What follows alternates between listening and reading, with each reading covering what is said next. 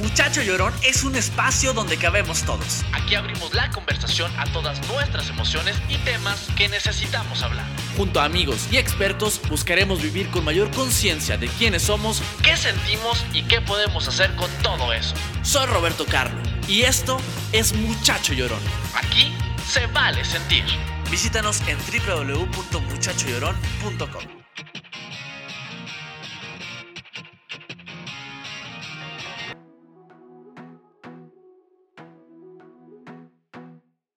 Hola, hola, bienvenidos al episodio número 27 ya de Muchacho Llorón.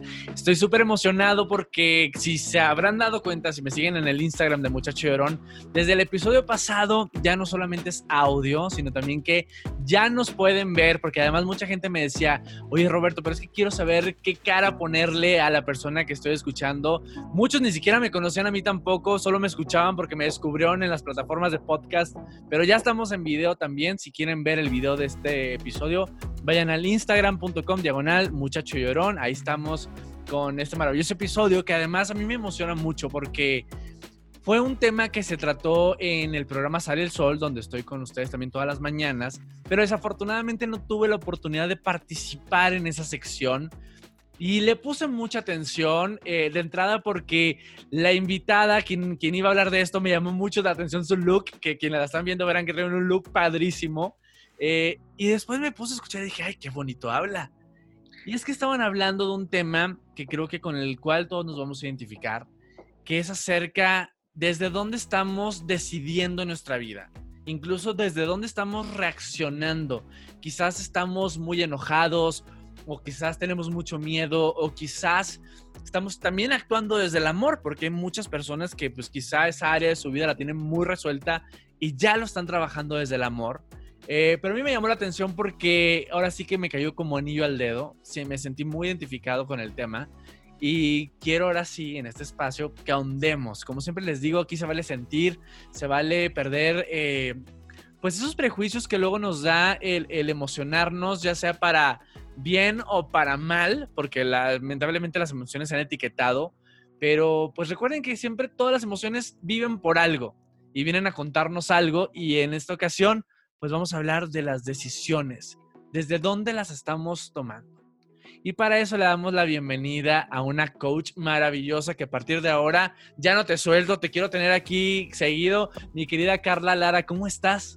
Muy bien, muy emocionada y súper feliz además como de escuchar toda esta parte de lo estaba haciendo como en audio y ahora también en video y eso, ¿no? Brindarle a las personas espacios para que tengan información y yo creo, yo creo que sí, yo creo que la información eh, nos da poder. Y entonces muchas gracias por compartir tu espacio, por compartir tu tiempo y por supuesto por invitarme. Mil gracias. Es tuyo, es nuestro, como tú lo dices, necesitamos de estos espacios. Yo lo veo como un regalo. Yo de pronto escucho otros podcasts y me emociona poder sanar tantas cosas eh, a raíz de escuchar a otras personas. Ahora yo, yo hago este espacio con mucho cariño y me encanta tener a gente como tú que tiene esta necesidad también de compartir, de sanar a la par, ¿no? Porque cuando uno habla, incluso tú también, seguro al momento de tú estar dando todo este conocimiento que ya traes, sigues sanando un montón de cosas. Y hablemos de las decisiones, Carla, porque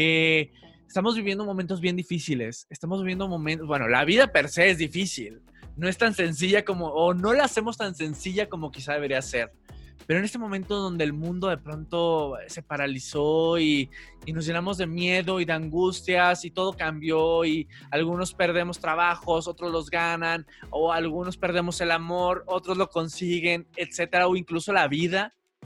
¿Cómo reaccionamos y desde dónde estamos actuando? Vayámonos primero por la decisión. Me gustaría porque creo que, es bien importante que tengamos claro en qué momento de nuestra vida comenzamos incluso a tomar decisiones. Y no son las decisiones de nuestros padres, de nuestros abuelos. ¿En qué momento empezamos a desarrollar esa conciencia? Ok, mira, en realidad es que empezamos a tomar decisiones desde muy temprano en la vida. Si tú has tenido la posibilidad de estar cerca de niños chiquitos, tú te das cuenta que desde los año y medio, dos años, ellos empiezan a tener este acercamiento a las cosas de decirle, ¿quieres esto o esto? Y ellos ya eligen y ellos deciden. Pero una de las cosas que empieza a pasar desde ese momento es que como adultos empezamos siempre a cuestionar esas decisiones. Entonces le dices a tu sobrino o a tus hijos o a los pequeños, ¿cuál quieres? ¿Este o este? Y ellos eligen este y tú dices, no, porque hace frío, toma este. Sí, claro. Entonces el niño se queda con ese, con el que tú le das. ¿Quieres comer esto o esto? Y entonces el niño elige algo, pero tú le dices, no, eso no, cómete esto porque esto te hace bien. Entonces, aunque realmente tenemos esa capacidad de empezar a decidir lo que nos gusta y lo que no nos gusta, lo que nos atrae de lo que no nos atrae desde prácticamente el primer año de nuestras vidas, desde que podemos comunicarnos, desde ese momento también empezamos a sentir que sistemáticamente lo que elegimos está mal. ¿Tú has visto de verdad, Roberto, cómo se visten los niños cuando pueden elegir su ropa? Puta, claro. O sea, se visten como unos locos. Eligen cosas que uno dice, ¿Pero qué te pasa? ¿No? ¿Por? No, o sea, unos pants con botas de lluvia, con, ¿no? Que dices, qué maravilla. Pero ¿qué es lo que hacemos como adultos? Les decimos, no, eso no va con eso. Esos colores no combinan. ¿No combinan? ¿A un niño de un año? Y entonces desde ahí es que empezamos a darnos cuenta que gran parte de las decisiones que tomamos están mal.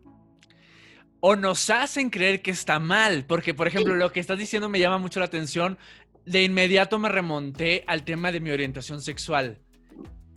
Yo sabía lo que quería desde niño y lo digo de verdad, pero a mí todo el mundo me decía que no, que esa decisión estaba mal y que no era el camino correcto porque simplemente así lo habían decidido otros. Entonces me parece súper importante lo que estás diciendo. Primero, para que todos nos demos la oportunidad de ahora como adultos o jóvenes o quizás hasta algunos niños puedan estar viendo o escuchando esto, comencemos a cuestionar lo que el otro nos está diciendo. Esa es la palabra maestra. La palabra clave es cuestiónate. ¿Por qué haces lo que haces. Por ejemplo, tenemos como toda esta tendencia y a mí no sabes cuántas veces en la calle me pasa que me ven con el pelo corto y entonces veo a los niños que le dicen a sus mamás, ¿es niña o es niño? Claro. Porque hay como estas ideas tan clavadas y tan claras de si es niña necesita tener el pelo largo, si no, no es fin. Total. ¿O no? ¿O no?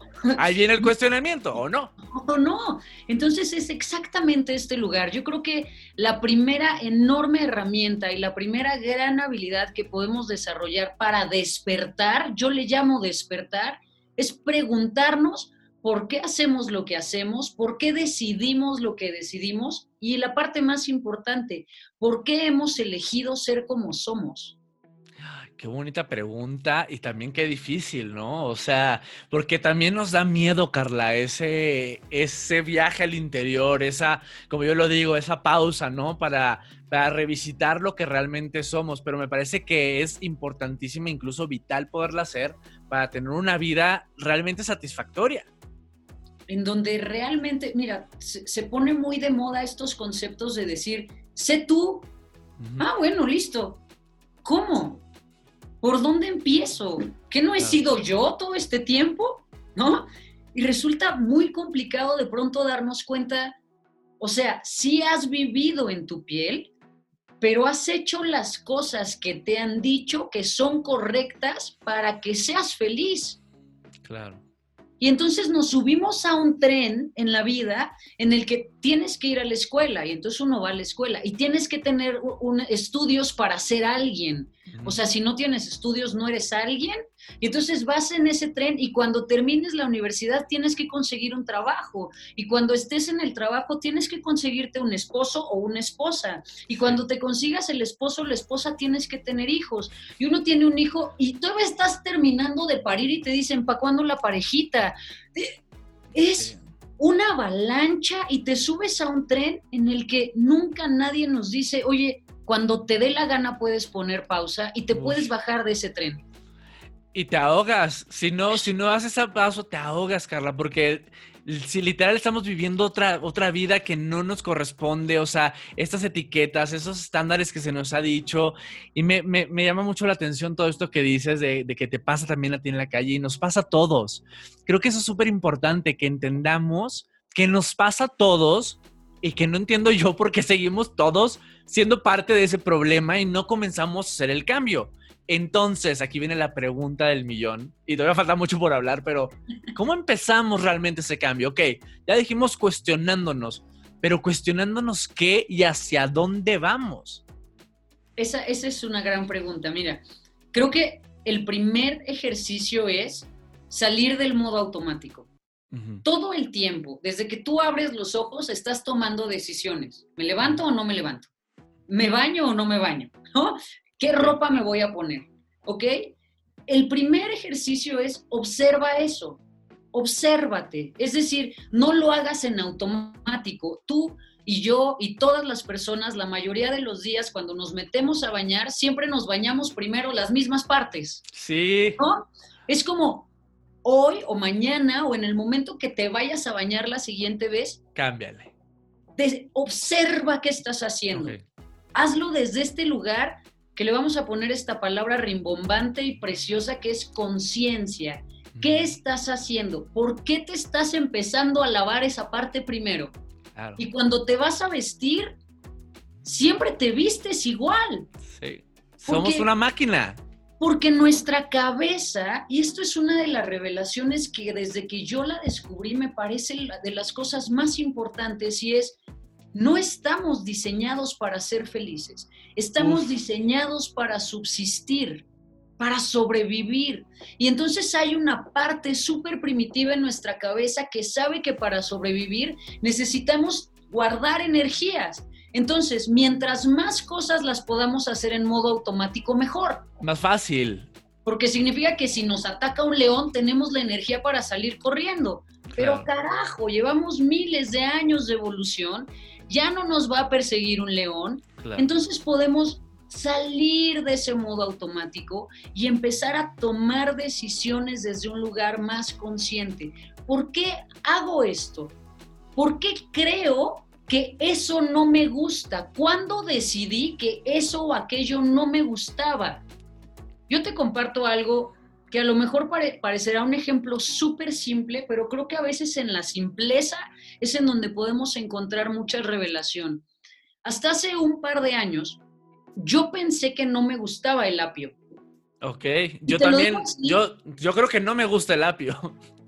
Y, y, a mí no me gustaba el apio porque a mi mamá no le gusta el apio.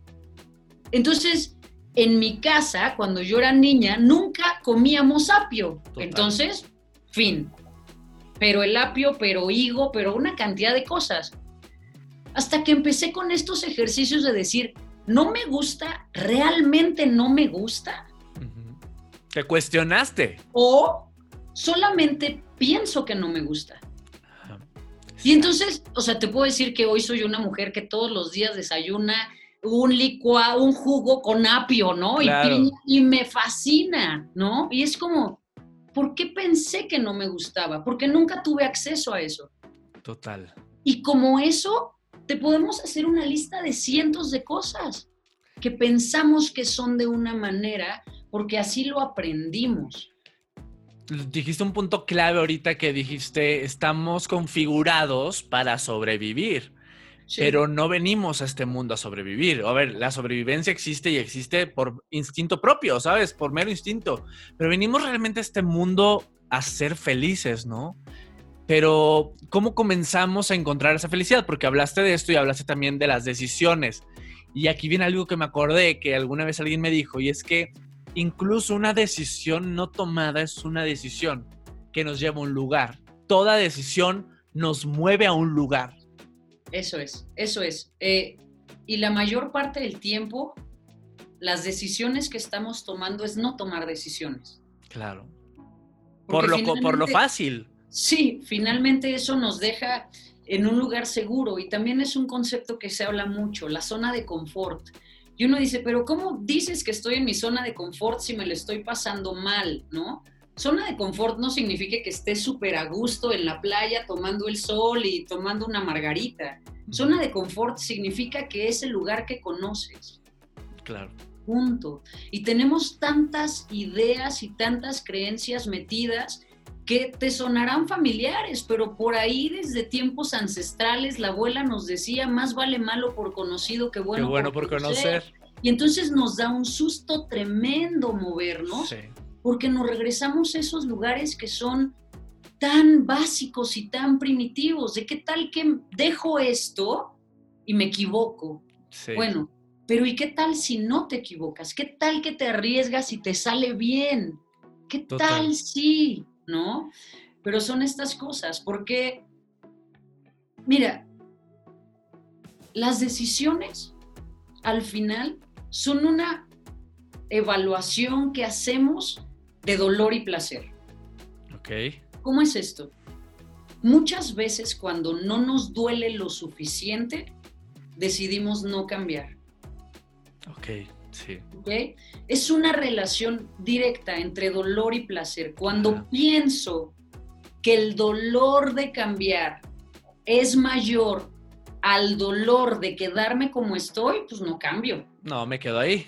Me quedo ahí. Tontos, tontos y cambio, ¿no? O sea, ese es nuestro pensamiento. ahora sí que de pendejo. De pendejo, ¿no? Sí, sí, sí. Pero cuando la situación en la que estoy viviendo es verdaderamente dolorosa, más allá de la posibilidad del dolor que me pueda generar el cambio, entonces es un instinto movernos. Totalmente. Pero el tema es, no, no es necesario esperarnos al dolor para movernos. O sea, ese es un, esa es una estrategia de vida, sí. ¿Es la, la más estratégica? No. ¿Es la más funcional? No. ¿Es la que va a aportar más bienestar a tu vida? Definitivamente no, porque en esos aguantar esos dolores pues lo que nos pasa es que nos vamos rompiendo.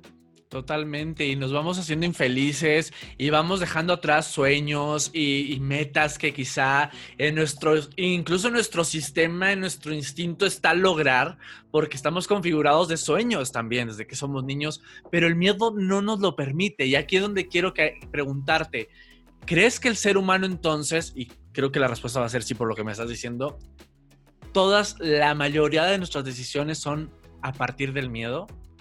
Muchas de ellas sí.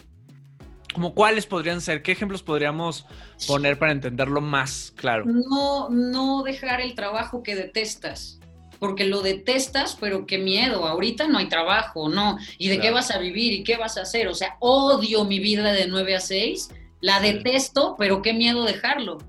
¿No? En mi trabajo no se dan cuenta de mi creatividad, no ven todo lo que puedo dar, todo el tiempo me quejo, pero qué miedo salir a buscar. Porque es lo que hay.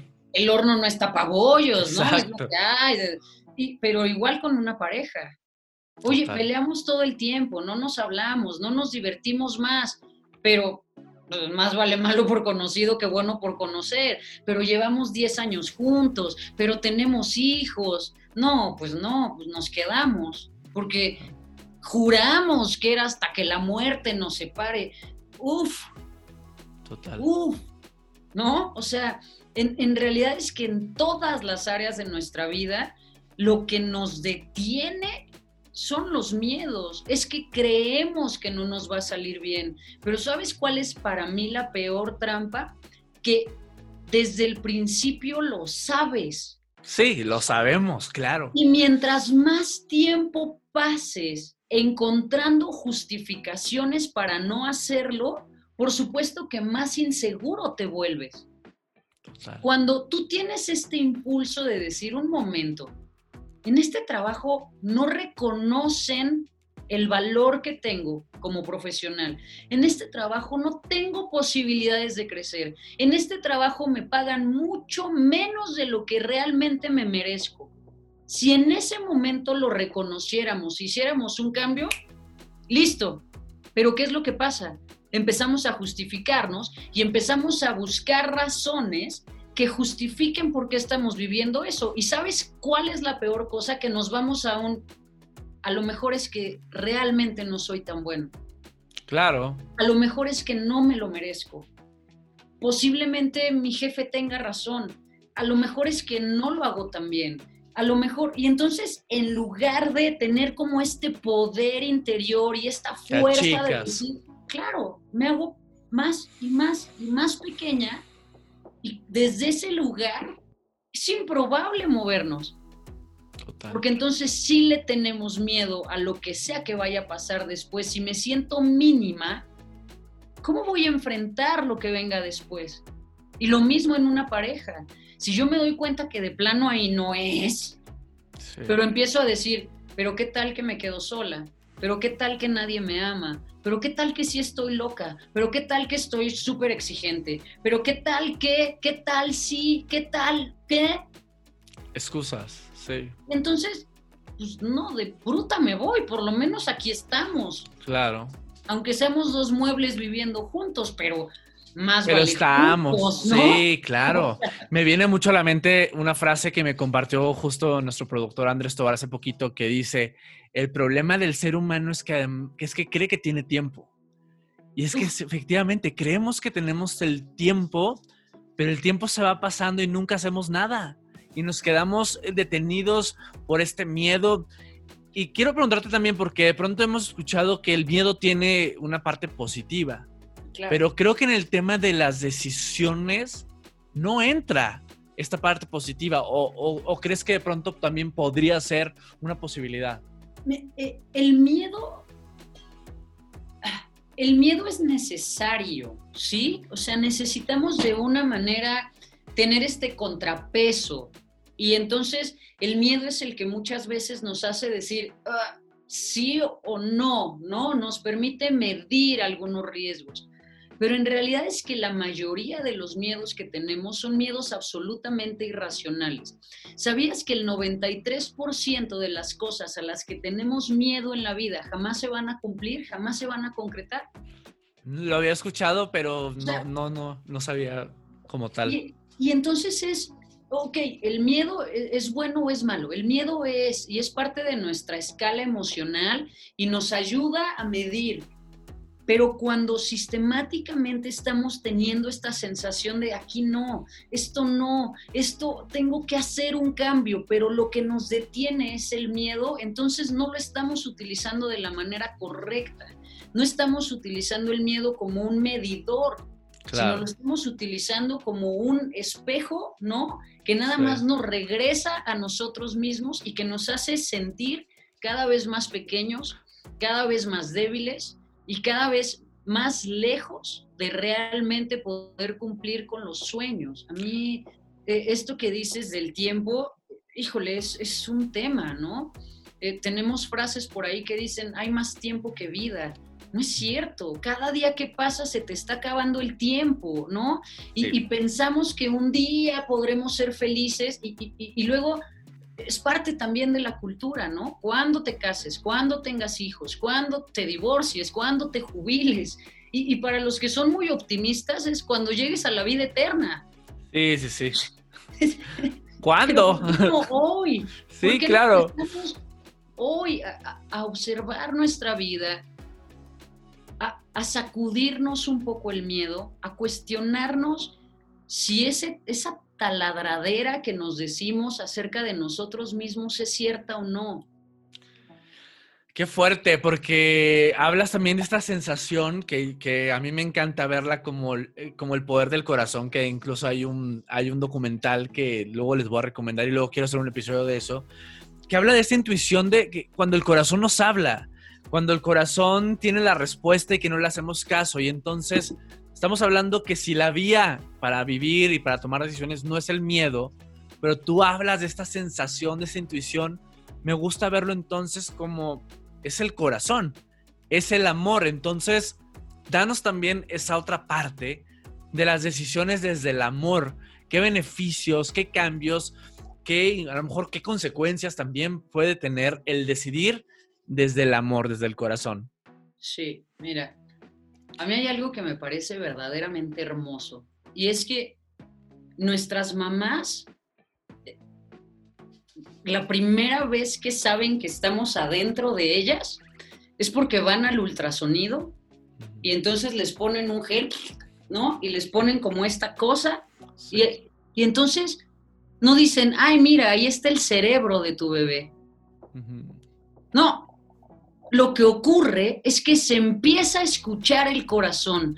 El corazón lleva más experiencia en este plano que tu mente. Tu corazón empieza a funcionar antes de que empiece a funcionar tu mente. Entonces tu corazón sabe más por experiencia.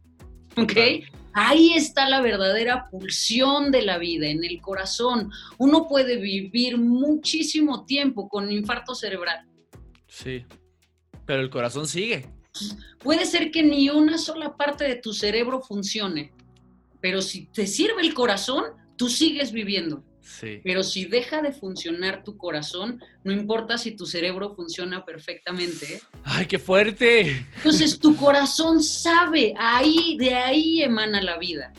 Y entonces, ¿por qué dejamos de hacerle caso? Tiene que ver con esta primera pregunta que me hiciste. Desde que somos pequeños, nos enseñan a creer que lo que decidimos está mal, entonces vamos apagando esa pulsión de vida y empezamos a meterle cabeza a las cosas. Y la cabeza nos hace trampa todo el tiempo. Perdemos la espontaneidad, lo que son los niños. Exacto, la cabeza empieza a justificarse, ¿por qué sí, por qué no? Los riesgos, mira, ¿Qué van a decir? ¿No? ¿Qué van a decir? ¿Qué van a pensar? Yo soy niña buena, niño malo, ¿no? Ah. Y entonces se nos olvida escuchar el corazón. Y cuando el corazón nos dice, hey, Carla, hey, Roberto, no, uno le dice, no, no, espera un momento, porque seguramente, o sea, más vale leemos el horóscopo, que nos pongan las cartas, a ver qué está pasando, con tal de no hacerle caso a eso que nos está gritando desde adentro del corazón diciendo, ahí no es. Sí. Y pasa el tiempo, la vida nos alcanza, nos damos cuenta que no hay manera, que ahí no es y decimos, pero qué tonta, ya lo sabía. Ahora sí que te lo dije. Te lo dije. Y entonces, bueno, el tema es, tu corazón sabe cuáles son los beneficios y cómo sabes que estás decidiendo desde el corazón y desde el amor. Lo primero es porque aunque la, aunque la decisión sea difícil, tú sientes paz. A ver, Roberto, dejar un trabajo no significa que no sea doloroso. Claro. No significa que no te dé susto. No significa que no implique un riesgo. Pero cuando lo decides desde el amor, lo que ocurre con el amor es que habilita, es que nos hace sentir capaces. Y entonces, claro que me asusta pero me gusta, porque sé que voy a poder hacerlo, porque sé que voy a encontrar la manera, porque sé que adentro tengo los recursos para lograrlo. Terminar una relación, no importa si es una relación tóxica, destructiva y terrible, es dolorosísimo. Pero cuando dices, no más, gracias, me voy, no significa no me va a doler Claro, pero me voy con amor. Pero me voy, me llevo esto, porque puede ser que te ame, pero no le haces bien a mi vida.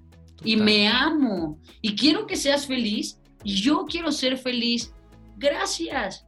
Ah, no, pero nos enseñan que las separaciones tienen que ser rodeadas Terribles. de hasta que no te avientan las cosas por la ventana, hasta que no hay demandas, y es como, si decidimos un día juntos vernos y tomar un café y a partir de ahí empezar a caminar hacia el mismo lado, también un día juntos en un café podemos decidir, adiós. Gracias, no más. Suerte, te sigo amando, ¿eh? Total. Es desde este lugar de entender que el amor trasciende absolutamente todas las cosas, pero son estos dos caminos, el amor y el miedo. Y lo que hay que entender es que uno excluye al otro. Cuando tú, ah. cuando tú dices, te amo tanto que tengo miedo de perderte, estás, con, estás abriéndole la ventana al amor y lo estás empujando para afuera. O sea, no caben los dos. No caben los dos. No es posible tener esas dos emociones. Cuando dicen, ¿cuál es el opuesto del amor? No es el odio, es el miedo. Ok. Y entonces, ¿cómo puede ser que la persona que más amas sea la persona a la que más miedo le tienes? No, no, no, no es posible. Si lo dices, si lo escucho, ya sí no es posible. ¿No? Y entonces es, te amo, pero no me dejes, no me sueltes, no te vayas, no veas a nadie, no estés con nadie, no, no, no, no, no. Entonces, ¿me amas o me necesitas? Claro. Si me necesitas, ahí no, ahí no hay una relación que pueda ser funcional, no hay una relación que pueda florecer, no hay un espacio para que podamos crecer como individuos, aunque estemos juntos, somos individuos. Claro. Pero si estás trepado y agarrado de la otra persona, ¿cómo, cómo puedes pensar que eso es amor? ¿Cómo es el otro extremo? ¿Cómo es el otro lado? Te amo y me encanta verte crecer. Me encanta verte feliz. Acepto, acepto y sé y reconozco que puedes estar perfectamente feliz sin mí, pero que me prefieres. Claro. Y yo igual, puedo ser inmensamente feliz sin ti, pero te prefiero, te elijo, porque te amo. Y Claro. si un día decides que te vas, me va a doler, me va a doler hasta el pelo, pero quiero que seas feliz. Y si yo ya no puedo acompañarte en ese camino, Adiós. Sí. Y esto no solamente es para el amor, como tú dices, aplica en todo. Para con la familia, para con el trabajo, para con, con todo. O sea, incluso para el lugar donde vives. O sea, de pronto también cuesta mucho como las mudanzas, el irte de un lugar por todo lo que creemos que representa ese lugar y cuesta. O sea, la vida cuesta, Carla, realmente, pero cuesta más porque hemos querido que así sea, como empecé también diciendo esto. Porque todo está en nosotros. El decidir desde el amor o desde el miedo está única y exclusivamente en nosotros. totalmente. Y tocaste un tema que, pero es que saca ronchas, el tema de la familia. Sí. ¿Cuántas veces has escuchado en tu vida lo más importante es la familia? Entonces ahí tienes historias, ¿no? Catastróficas donde es que mi mamá me humilla y me trata mal y me ofende y no cree en mí, pero es mi mamá y lo más importante es la familia. No, ni madre, o sea, perdón, pero lo más importante no es la familia, lo más importante es el amor, el amor. Y entonces tú puedes ser mi mamá, mi papá, mi hermano, mi primo, quien seas, pero si no te das cuenta de mi valor, es que no me amas. Si yo tengo constantemente que recordarte cuánto valgo, Roberto, es que ahí no es. Aunque seas mi padre. Lo más importante no es la familia, lo más importante es el amor, lo más importante no son los hijos, lo más importante es el amor. Claro. Si lo haces desde ahí y empiezas de verdad a acercarte a la fuente de amor que hay adentro de ti, es que vas a encontrar todas las respuestas que has buscado toda tu vida en todos los cursos del mundo.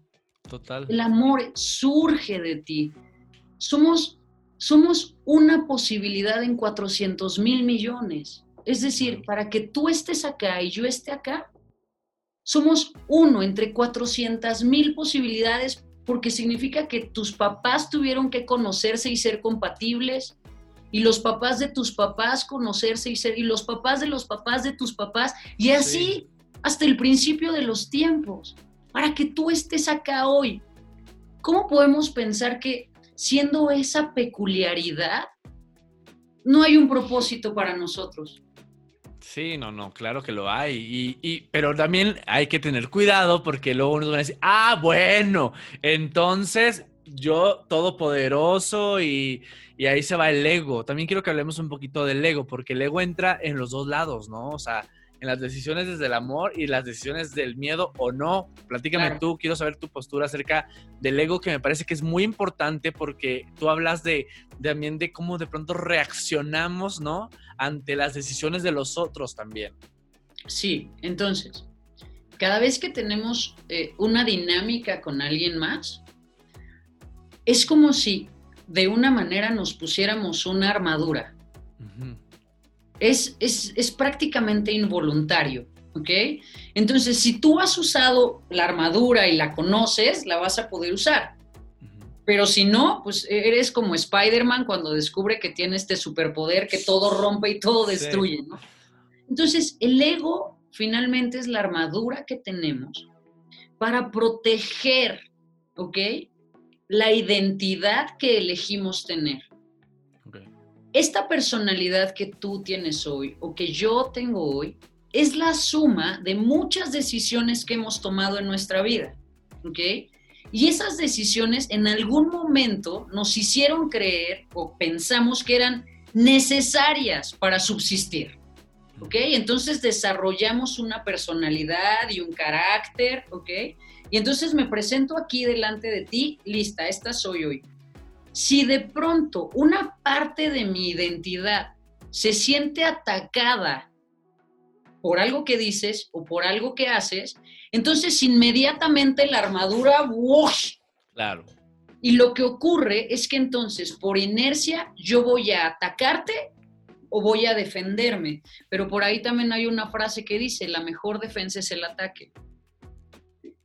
Eso es lo que pasa en una discusión entre dos personas. Lo que ocurre es que tu identidad se siente cuestionada y como no nos gusta que cuestionen nuestra identidad, inmediatamente reaccionamos a ese estímulo atacando más.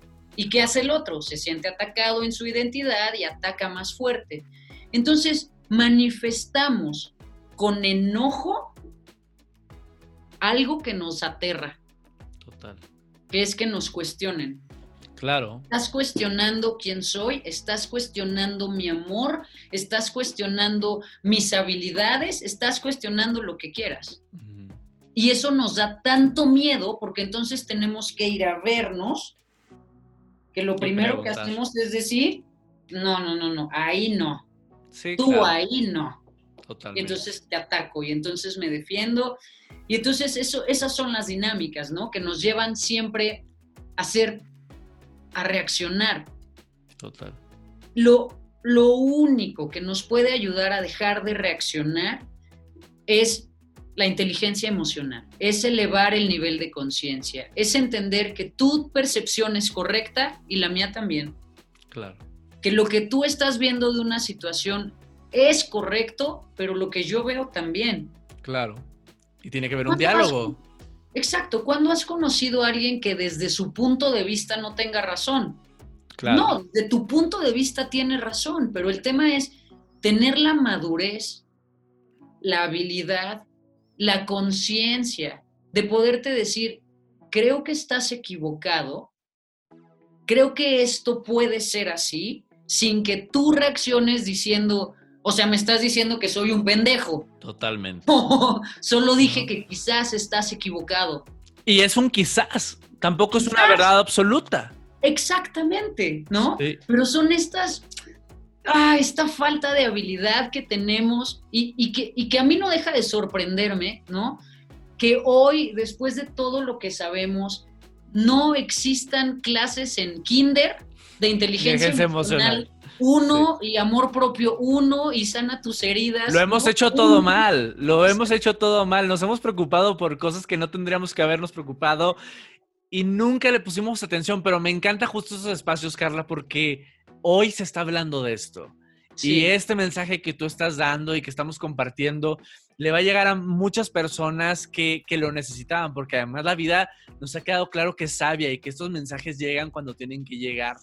Y me encanta que hablas nuevamente tú del cuestionamiento y hablamos ahora del cuestionamiento cuando viene de un externo, porque hablábamos al principio de cuestionarnos a nosotros mismos y hacer este trabajo de introspección. Pero ¿por qué no permitir el que alguien más nos cuestione y nos ayude en este camino? Entonces, me encanta esta posibilidad de verlo todo como una oportunidad, incluso una oportunidad de hacer equipo equipo con, con, con, el, con tu jefe, equipo con tu pareja, equipo con tus padres, dar la oportunidad de que toda visión es válida, como tú lo decías, que todos tenemos un punto de vista y que si bien ni la tuya ni la mía es una verdad absoluta, todos a partir de ahí podemos primero deconstruirnos y volvernos a construir. Creo que me encantaría que fuéramos cerrando con esta oportunidad de, de del reinventarnos, ¿no? De, de tomar nuevas decisiones que nos lleven a ese lugar que queremos, a pesar de la incertidumbre, a pesar del miedo, a pesar de todo. Saber que todo es posible y que todo va a estar bien.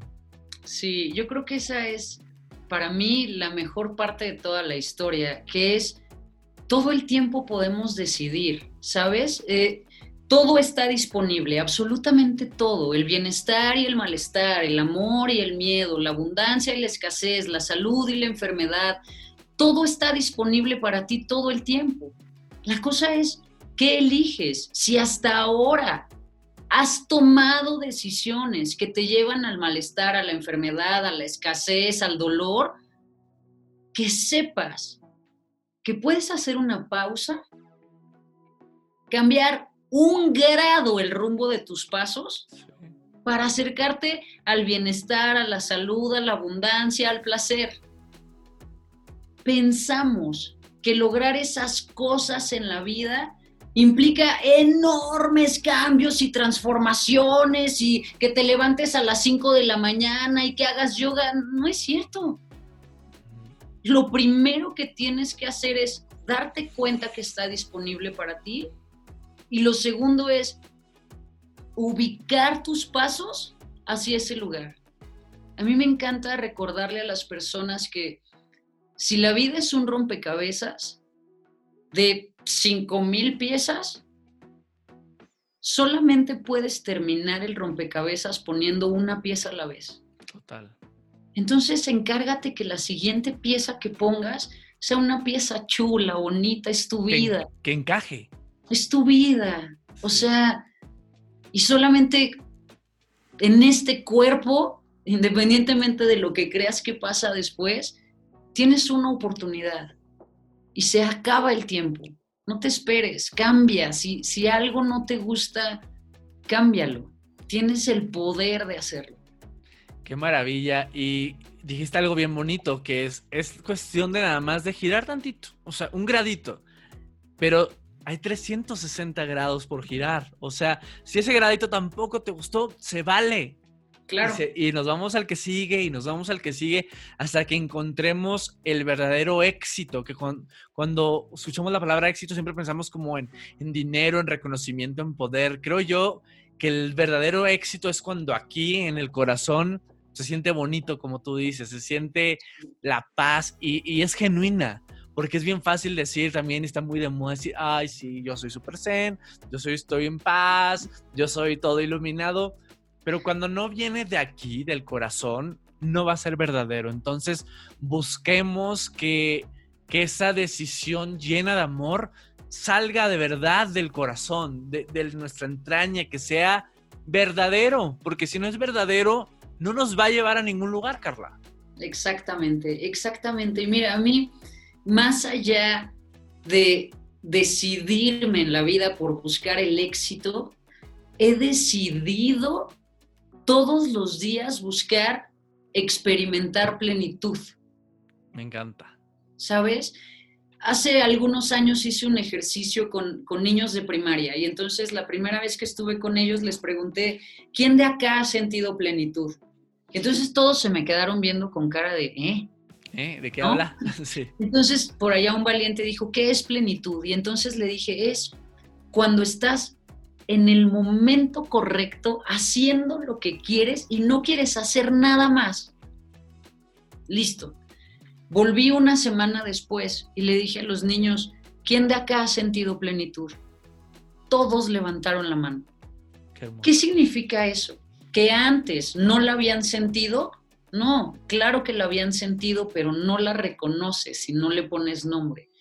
Para mí creo que tener la experiencia en la vida, en tus días, de tener pequeños momentos de plenitud, pequeños momentos de, de gratitud, pequeños momentos de darte cuenta que estás contigo y que ahí estás a salvo, esos pequeños momentitos salpicados a lo largo del día, de verdad es que ese, para mí, es el acercamiento a una vida de bienestar. Me encanta, me encanta y con eso me quiero ir. Me quiero ir que, que, la gente se quede con esto que acabas de decir en la cabeza y que le den vueltas, que lo piensen, que lo piensen, que lo piensen, que lo asimilen, que lo sientan, que lo palpen, que lo huelan todo este mensaje porque es, es más sencillo de lo que creemos. Está en decidir simplemente. Carla, yo quiero más de ti. Dinos dónde te podemos localizar, cómo funciona, si podemos tomar como un coach directo contigo. ¿Cómo, cómo, cómo es este acercamiento contigo de forma directa? Sí, hago sesiones personales. Por ahora estoy haciendo eh, vía videollamada.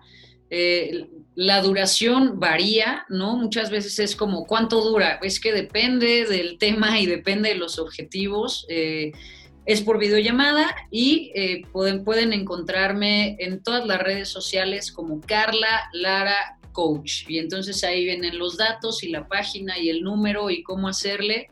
Y también, bueno, tengo algunos eh, ejercicios vía WhatsApp, ¿no? Como de retos vía WhatsApp, doy algunas conferencias también en línea. Entonces ahí estamos, ahí estamos en todos lados. ¿Dónde te, cómo te buscamos, cómo te localizamos? Carla Lara Coach en Instagram, en Facebook. Instagram, Facebook, Twitter, YouTube. Y en tu podcast, ¿cómo está tu podcast? Cuéntanos. el podcast se llama Podcast Extraordinario, está en Spotify, está en Apple Podcasts, está en Google Podcasts, o sea... Todas. En todas eh, hay episodios nuevos cada miércoles, ¿no? Y entonces, pues acá que estamos y que te tengo, ¿no? Me va a encantar ahora cambiar los micrófonos. Lo prometo y poderte traer, porque estoy segura que también tu historia y escucharte hablar y todo lo que has vivido va a ser súper interesante conocerte un poco más. Feliz, feliz, feliz, feliz de compartir siempre y compartir contigo. Te lo tengo que decir. Ha sido una de las charlas más enriquecedoras, ¿cómo es? Sí, que he tenido. De verdad, me voy con el alma contenta y estoy seguro que la gente que nos está viendo y nos está escuchando también y nos vamos eh, con, con, esta premisa del cuestionamiento y me gustaría cerrar este episodio agradeciéndote por supuesto tu tiempo tan valioso, eh, que lo hagas de corazón con, con, esta intención de compartir y de que, de que vivamos todos una vida bonita, es así de simple, es la posibilidad que tenemos todos de vivir esa vida que, que también luego vemos, ¿no? En los cuentos o en, en las películas, sí existe esa vida bonita, pero es una vida que se trabaja, es una vida que se busca. Entonces, me voy con esta pregunta a la gente que nos escucha y nos ve, ¿qué decisión vas a tomar hoy? ¿A qué lugar vas a, moverte? ¿Qué pequeño paso vas a dar? No tiene que ser un paso que ya te lleve a la meta, porque creo que eso está, es imposible pero sí te va a acercar cada pasito cada vez más. Así que me encantará que si te gustó esta charla la compartas, me digas también, nos dejes aquí en los comentarios qué fue lo que más te gustó, lo que más te llamó la atención y que estos mensajes son los que más debemos de compartir. Esto sí vale la pena y no lo digo porque, porque estés, tengas que compartir mi podcast o mi video, lo digo de verdad porque esto es lo que nos mueve, esto es lo que nos llena, esto es lo que nos permite seguir creciendo y yo siempre lo digo, es un gran regalo es un regalo de vida eh, cuando estos mensajes nos llegan y, los mensajes están en todos lados, en los videos, en los podcasts, de pronto en estos, en el frasco que yo saco intenciones, en una frase que te aparece en internet, simplemente estamos atentos, ¿no? A la vida. Así que nos vamos. Gracias por habernos acompañado en este episodio que fue maravilloso. Carla Lara, de verdad, un placer. El gusto es mío. Mil gracias por el espacio. Te mando un enorme abrazo y espero verte muy pronto. Así será. Nos vemos el próximo martes aquí en Muchacho Llorón. Hasta luego.